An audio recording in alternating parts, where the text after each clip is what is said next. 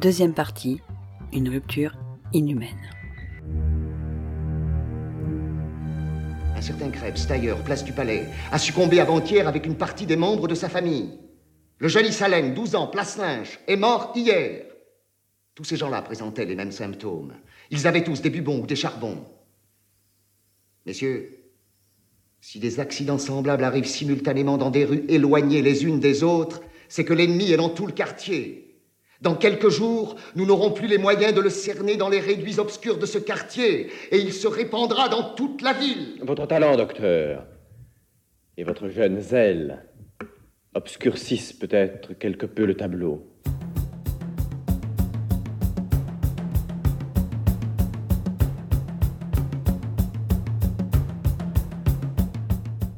Quand apparaît le danger de la contagion, on essaie d'abord de ne pas le voir. Les chroniques relatives aux pestes font ressortir la fréquente négligence des autorités à prendre les mesures qu'imposait l'imminence du péril. Étant vrai toutefois que le mécanisme de défense, une fois déclenché, les moyens de protection allèrent en se perfectionnant au cours des siècles. En Italie, en 1348, alors que l'épidémie se répand à partir des ports, Gênes, Venise et Pise, Florence est la seule ville de l'intérieur qui tente de se protéger contre l'assaillant qui approche.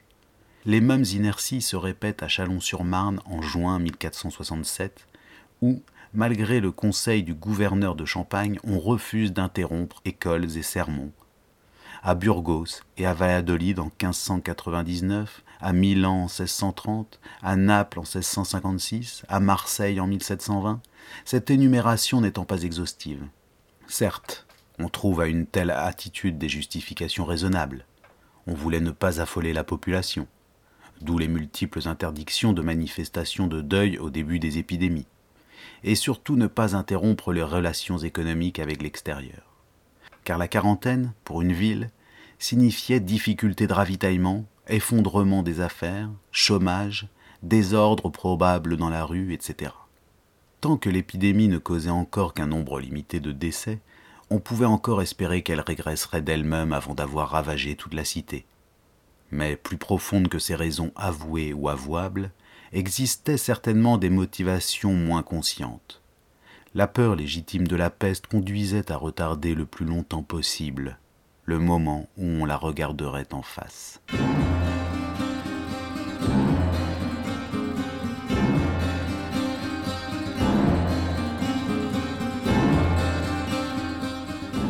médecins et autorités cherchaient donc à se tromper eux-mêmes. Rassurant les populations, ils se rassuraient à leur tour.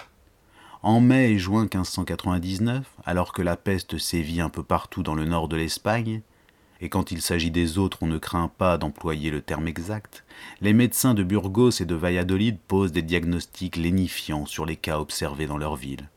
Ce n'est pas la peste à proprement parler, c'est un mal commun, il s'agit de fièvre tierce et double, diphtérie, fièvre persistante, point de côté, catarrhe, gouttes et autres semblables. Quelques-uns ont eu des bubons, mais qui guérissent facilement. Quand une menace de contagion se précisait à l'horizon d'une ville, les choses, à l'étage du pouvoir de décision, se passaient généralement de la façon suivante. Les autorités faisaient examiner les cas suspects par les médecins.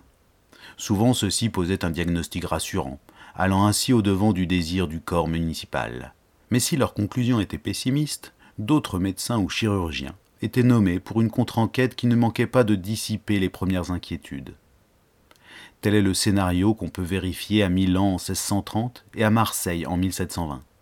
Échevins et tribunaux de santé cherchaient donc à s'aveugler eux-mêmes pour ne pas apercevoir la vague montante du péril. Et la masse des gens se comportait comme eux, ce qu'a très bien noté Manzoni à propos de l'épidémie de 1630 en Lombardie. Aux fatales nouvelles qui arrivaient des pays infectés, de ces pays qui forment autour de Milan une ligne demi-circulaire, distante sur quelques points à peine de vingt milles, sur quelques autres de dix seulement, qui ne croirait à une émotion générale, à des précautions empressées ou au moins une stérile inquiétude? Et toutefois, si les mémoires du temps s'accordent sur un point, c'est d'attester qu'il n'en fut rien. La disette de l'année précédente, les exactions de la soldatesque, les chagrins d'esprit parurent plus que suffisants pour expliquer cette mortalité. dans les rues, dans les boutiques, dans les maisons.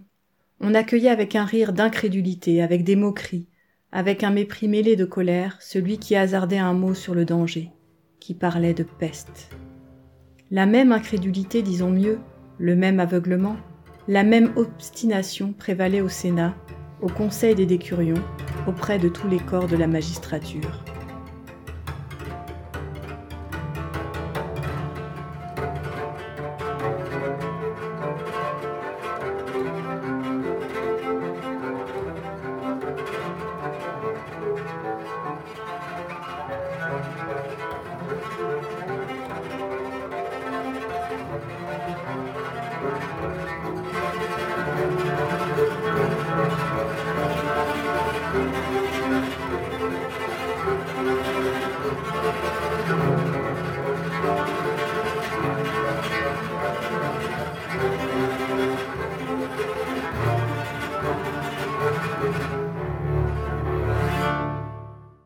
Pas donné l'autorisation de pratiquer une autopsie. Pourriez-vous me fournir une explication? Oui.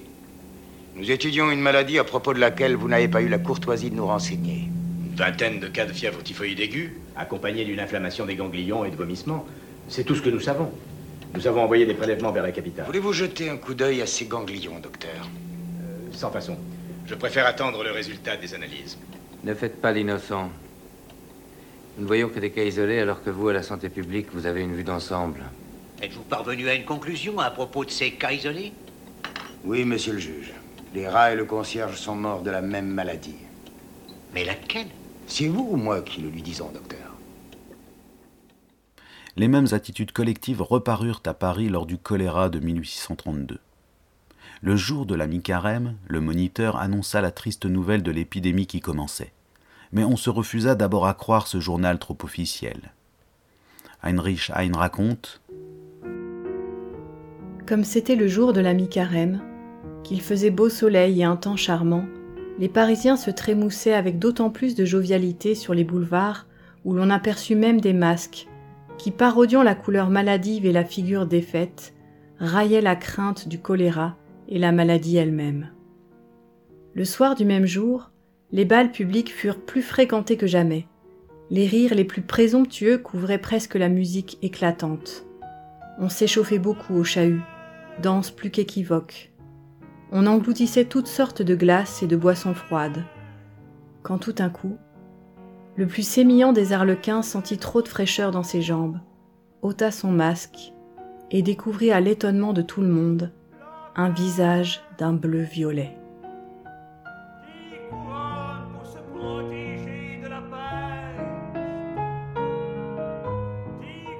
À Lille, la même année, la population lilloise refusa de croire à l'approche du choléra. Elle la considéra dans un premier temps comme une invention de la police.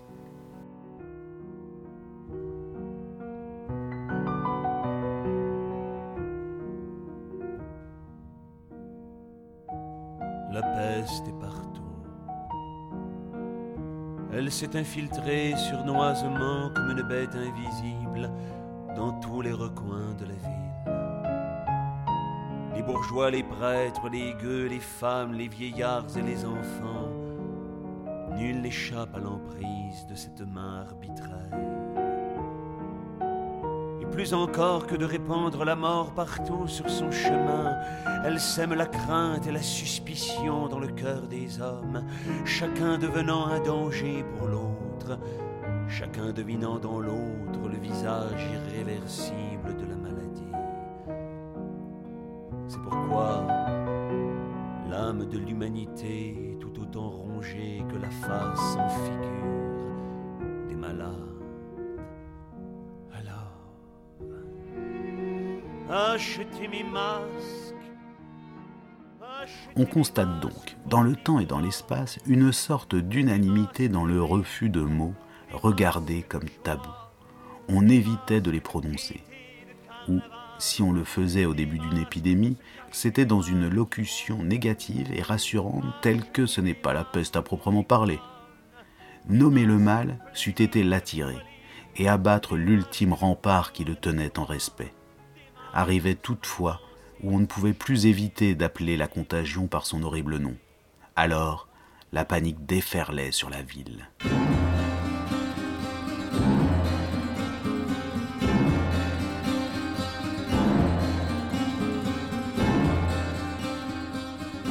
La solution raisonnable était de fuir. On savait la médecine impuissante et qu'une paire de bottes constituait le plus sûr des remèdes. Dès le XIVe siècle, la Sorbonne avait conseillé à ceux qui le pouvaient de fuir tôt, loin et longtemps. Le Décameron est fait des joyeux devis de jeunes gens qui se sont échappés de l'enfer florentin en 1348. Les riches, bien sûr, étaient les premiers à prendre le large, créant ainsi l'affolement collectif. C'était alors le spectacle des queues auprès des bureaux qui délivraient les laissés-passer et les certificats de santé, et aussi l'engorgement des rues remplies de coches et de charrettes. Écoutons le récit de Daniel Defoe. Les plus riches, les nobles et la gentry de Londres s'empressaient de quitter la ville avec leurs familles et leurs domestiques. Dans ma rue, on ne voyait que voitures et charrettes chargées de bagages, de femmes, d'enfants, de domestiques. L'exemple donné par les riches était immédiatement suivi par toute une partie de la population. Ainsi, à Marseille en 1720, Sitôt qu'on vit déménager certaines personnes de condition, une infinité de bourgeois et autres habitants les imitèrent. Il y eut alors un grand mouvement dans la ville où l'on ne voyait plus que le transport de meubles. La même chronique précise encore Toutes les portes de la ville ont peine à suffire à la foule de ceux qui sortent. Tout déserte, tout abandonne, tout fuit. La même scène se renouvela à Paris au moment de l'épidémie de choléra de 1832. Évoquant la fuite bourgeoise qui se produit alors, Louis Chevalier note Dans les journées des 5, 6 et 7 avril, 618 chevaux de poste sont retenus et le nombre des passeports augmente de 500 par jour. Louis Blanc estime à 700 par jour le nombre des personnes emmenées par les messageries.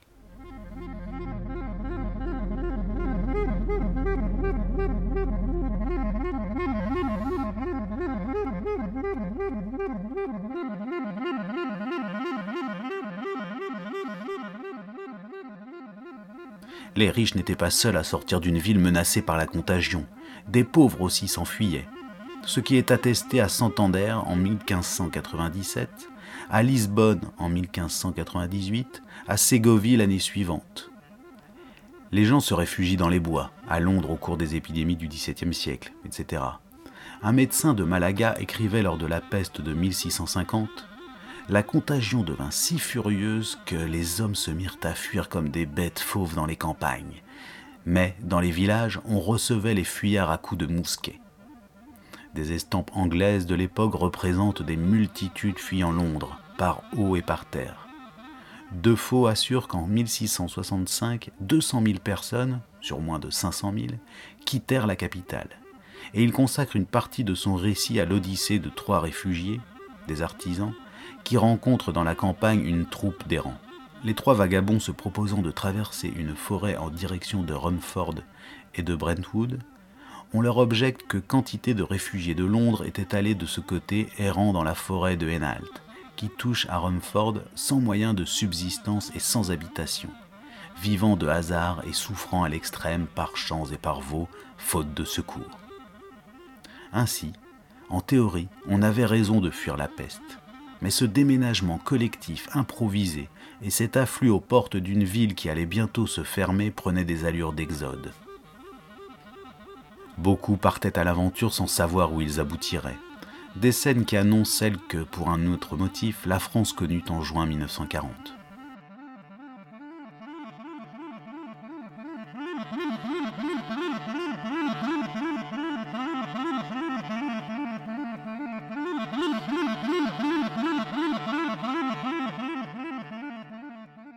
Voici maintenant la cité assiégée par la maladie, mise en quarantaine, aux besoins ceinturés par la troupe, confrontée à l'angoisse quotidienne et contrainte à un style d'existence en rupture avec celui auquel elle était habituée. Les cadres familiers sont abolis. L'insécurité ne naît pas seulement de la présence de la maladie, mais aussi d'une déstructuration des éléments qui construisaient l'environnement quotidien. Tout est autre. Et d'abord, la ville est anormalement déserte et silencieuse beaucoup de maisons sont désormais inhabitées. Mais, en outre, on s'est hâté de chasser les mendiants. Asociaux inquiétants ne sont-ils pas des semeurs de peste? Et puis ils sont sales et répandent des odeurs polluantes.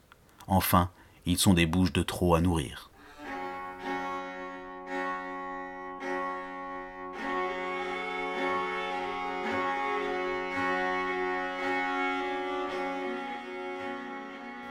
Par précaution aussi, on tue en masse les animaux. Pourceaux, chiens et chats. À Riom, en 1631, un édit enjoint d'abattre chats et pigeons pour arrêter la propagation du mal. Une eau forte de Rieder, qui se trouve au musée Van Stolk à Rotterdam, présente des gens qui fusillent à bout portant des animaux domestiques. Le cartouche qui la surmonte recommande de tuer tous les chiens et tous les chats dans l'enclos commun et, en dehors de celui-ci, à une heure de marche à la ronde. On aurait détruit à Londres en 1665 40 000 chiens et 5 fois plus de chats.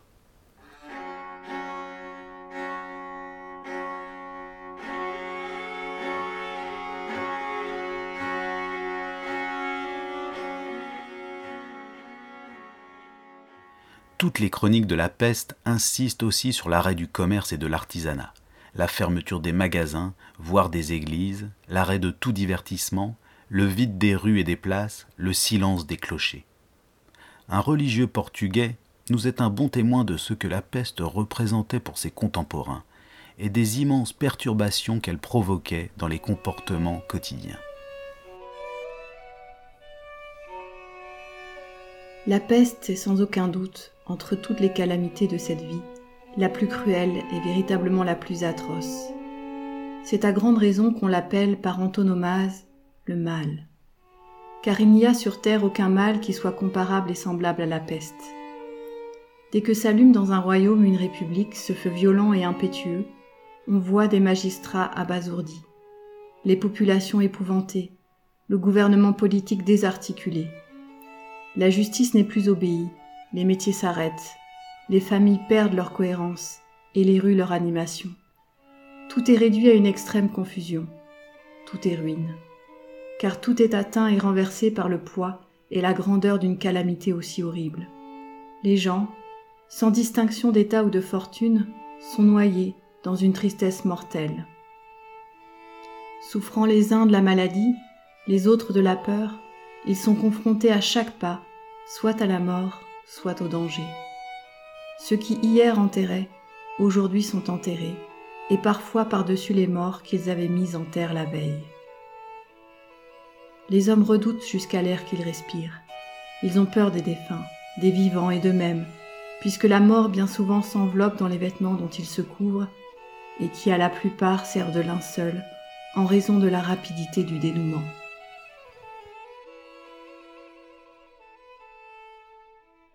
Coupés du reste du monde, les habitants s'écartent les uns des autres à l'intérieur même de la ville maudite, craignant de se contaminer mutuellement. On évite d'ouvrir les fenêtres de sa maison et de descendre dans la rue. On s'efforce de tenir, enfermé chez soi, avec les réserves qu'on a pu accumuler. S'il faut tout de même sortir acheter l'indispensable, des précautions s'imposent. Clients et vendeurs d'articles de première nécessité ne se saluent qu'à distance et placent entre eux l'espace d'un large comptoir. À Milan, en 1630, certains ne s'aventurent dans la rue qu'armés d'un pistolet, grâce auquel ils tiendront en respect toute personne susceptible d'être contagieuse. Les séquestrations forcées s'ajoutent à l'enfermement volontaire pour renforcer le vide et le silence de la ville. Car beaucoup sont bloqués dans leurs maisons déclarées suspectes et désormais surveillés par un gardien, voire encloués ou cadenassés. Ainsi, dans la cité assiégée par la peste, la présence des autres n'est plus un réconfort. L'agitation familière de la rue, les bruits quotidiens qui rythmaient les travaux et les jours, la rencontre du voisin sur le pas de la porte, tout ça a disparu.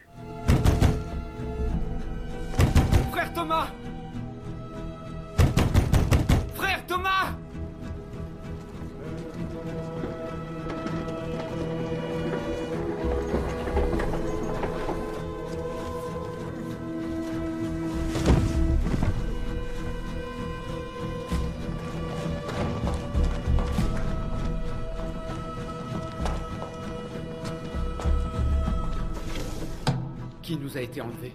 Frère Ignatius. C'est la peste. J'en sais rien, on ne nous l'a pas dit. Je n'ai aucun signe. Frère, je t'en prie. Laisse-moi sortir.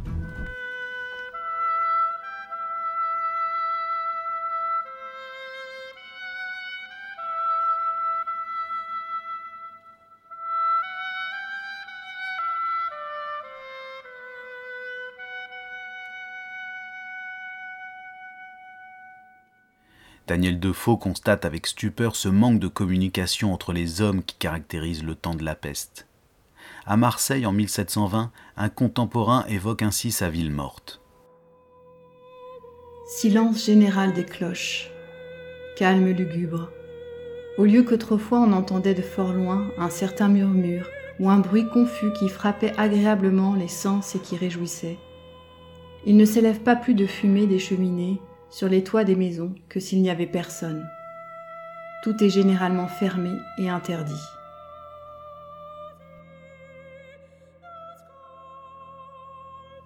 En 1832, à Marseille toujours, l'épidémie de choléra produira les mêmes effets. À preuve ce témoignage. Les fenêtres, les portes restaient fermées. Les maisons ne donnaient signe de vie que pour rejeter les corps que le choléra y avait tués. Peu à peu, tous les lieux publics furent clos. Dans les cafés, dans les cercles, une morne solitude. Le silence de la tombe était partout.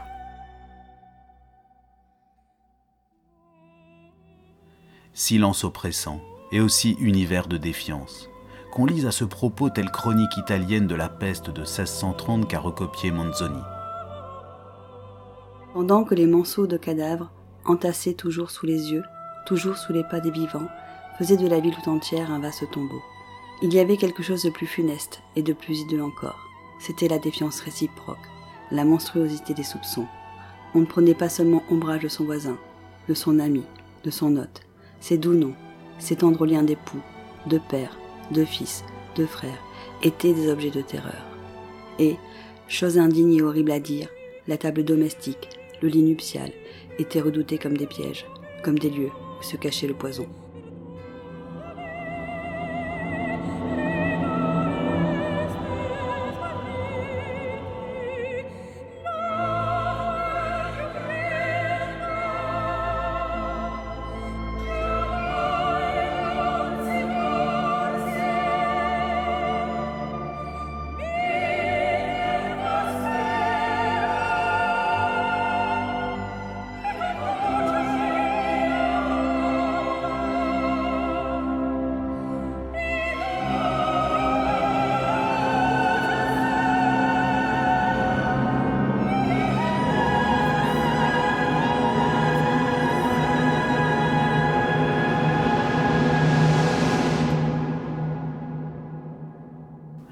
Est dangereux, surtout si la flèche de la peste l'a déjà atteint.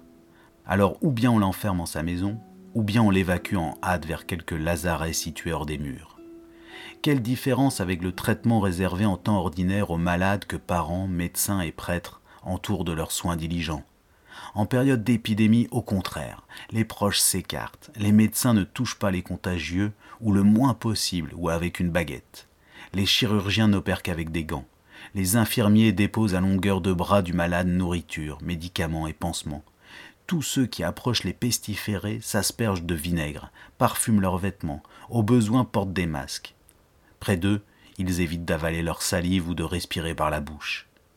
Les prêtres donnent de loin l'absolution et distribuent la communion au moyen d'une spatule d'argent fixée à une baguette qui peut dépasser un mètre. Ainsi, les rapports humains sont totalement bouleversés c'est au moment où le besoin des autres se fait le plus impérieux, et où d'habitude ils vous prenaient en charge, que maintenant ils vous abandonnent. Le temps de peste est celui de la solitude forcée. On lit dans une relation contemporaine de la peste de Marseille en 1720 Le malade est séquestré, dans un galetas ou dans l'aptement le plus reculé de la maison, sans meubles, sans commodité couvert de vieux haillons et de ce qu'on a de plus usé, sans autre soulagement à ses maux qu'une cruche d'eau qu'on a mise en fuyant auprès de son lit et dont il faut qu'il s'abreuve lui-même, malgré sa langueur et sa faiblesse, souvent obligé de venir chercher son bouillon à la porte de la chambre et de se traîner après pour reprendre le lit. Il a beau se plaindre, gémir, il n'y a personne qui l'écoute.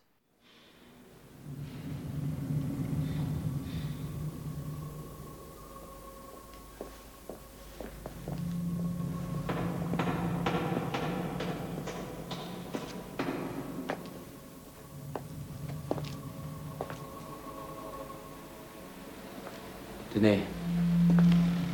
Mettez d'abord ce masque. Maintenant, sentez. Allez-y. C'est pas l'odeur de la mort, mais c'est ce qu'ils sentent avant de mourir.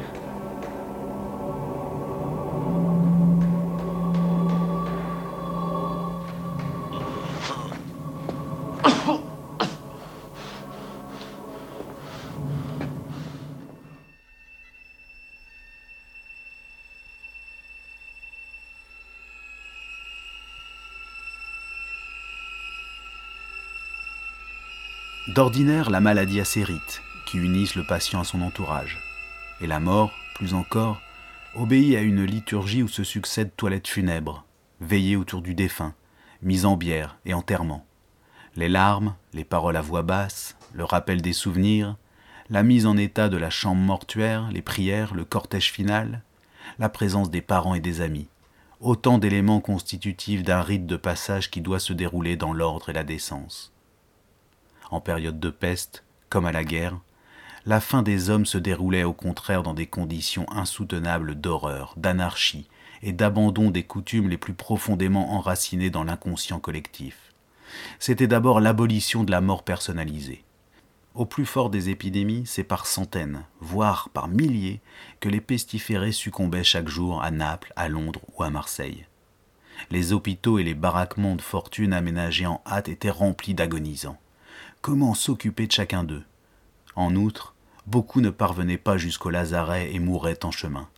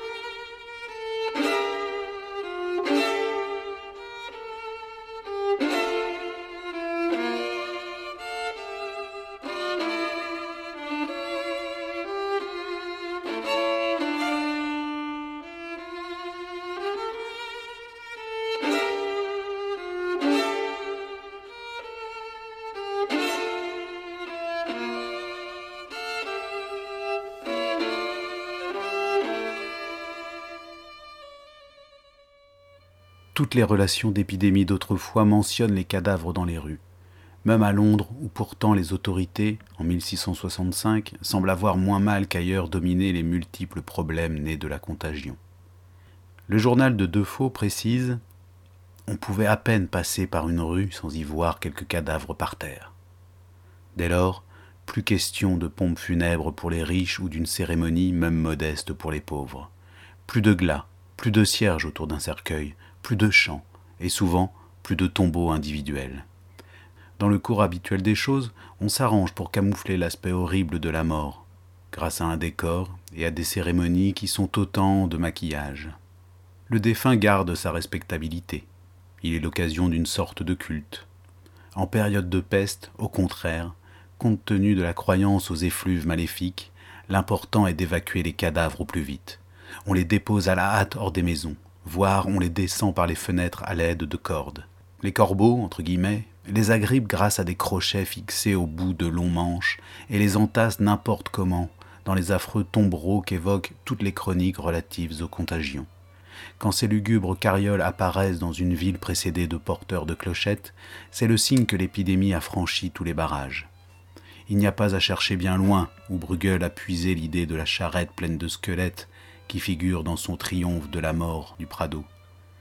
Durant une vie d'homme de la ville, il était normal d'avoir vécu au moins une peste et assisté au stupéfiant va-et-vient des tombereaux entre les maisons et les fosses communes. Relisons encore à ce propos Daniel Defoe. Tout le spectacle était plein de terreur. La charrette portait 16 ou 17 cadavres enveloppés de draps ou de couvertures, quelques-uns si mal recouverts qu'ils tombèrent nus parmi les autres. Il leur importait peu, à eux, et l'indécence n'importait guère à personne. Ils étaient tous morts, et devaient être confondus ensemble dans la fosse commune de l'humanité. On pouvait bien l'appeler ainsi, car on n'y faisait pas de différence entre riches et pauvres. Il n'y avait pas d'autre manière d'enterrer, et on n'aurait pas trouvé de cercueil en raison du nombre prodigieux de ceux qui périssaient dans une calamité comme celle-là. Le cellier, mis en scène par Defoe, raconte encore que dans sa paroisse, les charrettes des morts furent trouvées plusieurs fois arrêtées aux portes du cimetière pleines de cadavres, sans clocheteur, sans conducteur, sans personne. Les vives empestées n'arrivaient plus à absorber leurs morts. Ainsi rien, durant les grandes contagions, ne distinguait plus la fin des hommes de celle des bêtes. Déjà Thucydide, décrivant l'épidémie qui n'était sans doute pas une peste de 430-427, avait noté les Athéniens mouraient comme des troupeaux. De même, abandonnés dans leur agonie, les contagieux de n'importe quelle ville d'Europe entre XIVe et XVIIIe siècle, une fois trépassés, étaient accumulés pêle-mêle comme des chiens ou des moutons dans des fosses aussitôt recouvertes de chaux vives. C'est une tragédie pour les vivants que l'abandon des rites apaisants qui accompagnent en temps normal le départ de ce monde. Lorsque la mort est à ce point démasquée, indécente, désacralisée, à ce point collective, anonyme et repoussante. Une population entière risque le désespoir ou la folie, étant soudain privée des liturgies séculaires qui jusque-là lui conféraient dans les épreuves dignité, sécurité et identité. D'où la joie des Marseillais quand, à la fin de l'épidémie de 1720, ils virent à nouveau des corbillards dans les rues. C'était le signe certain que la contagion évacuait la ville et qu'on retrouvait les habitudes et les cérémonies sécurisantes des temps ordinaires.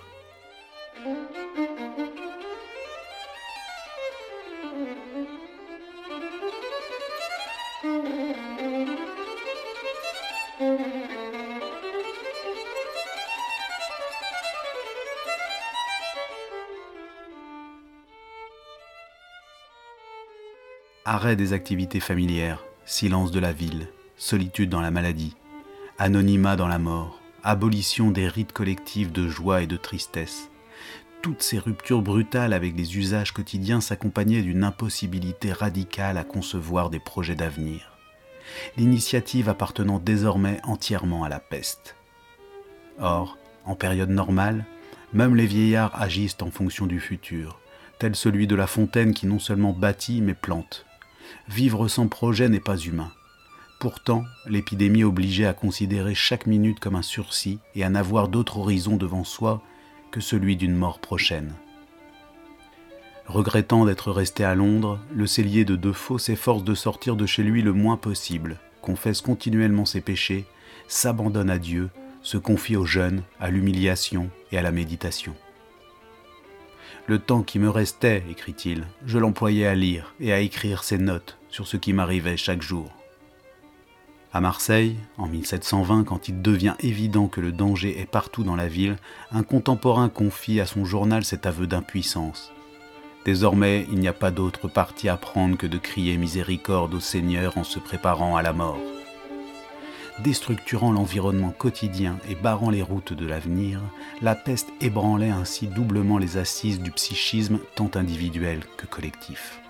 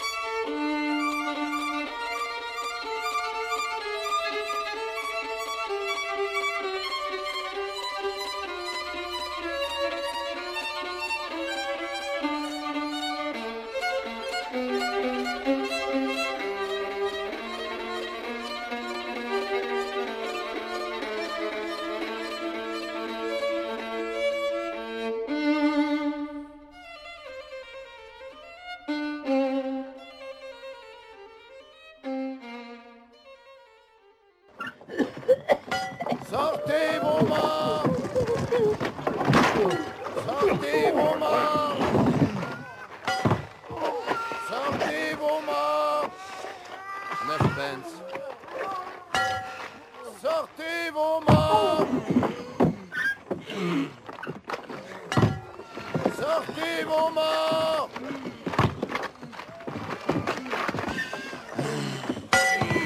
Sortez vos morts Sortez vos morts Ah voilà. 9 pence. Je ne suis pas mort. Quoi? J'en sais rien, voici vos 9 pence. Je ne suis pas mort. Hé Il dit qu'il n'est pas mort. Oui, il est. C'est faux Non, il n'est pas. Il le sera bientôt et il est très malade. Je vais mieux, c'est vrai Non, c'est faux. Tu seras raide mort dans un moment. Je ne peux pas le prendre comme ça. C'est contre le règlement. Je ne veux pas aller dans la Oh, charrette t'arrêtes de faire le bébé, oui. Je ne peux pas le prendre. Je vais très bien Oh, Rends-nous un petit service. Non Alors peux-tu attendre encore quelques minutes? Il va se dépêcher. Non, je dois aller chez les Robinson. Il y en a neuf aujourd'hui. Et c'est quand ta prochaine tournée? Jeudi. Je crois que je vais aller me Tu promener ne trompes personne, tu sais. Écoute, y a rien que tu puisses faire Je suis joyeux Je suis si joyeux Merci beaucoup. Oh, c'est rien. Alors, à jeudi. Ah ouais.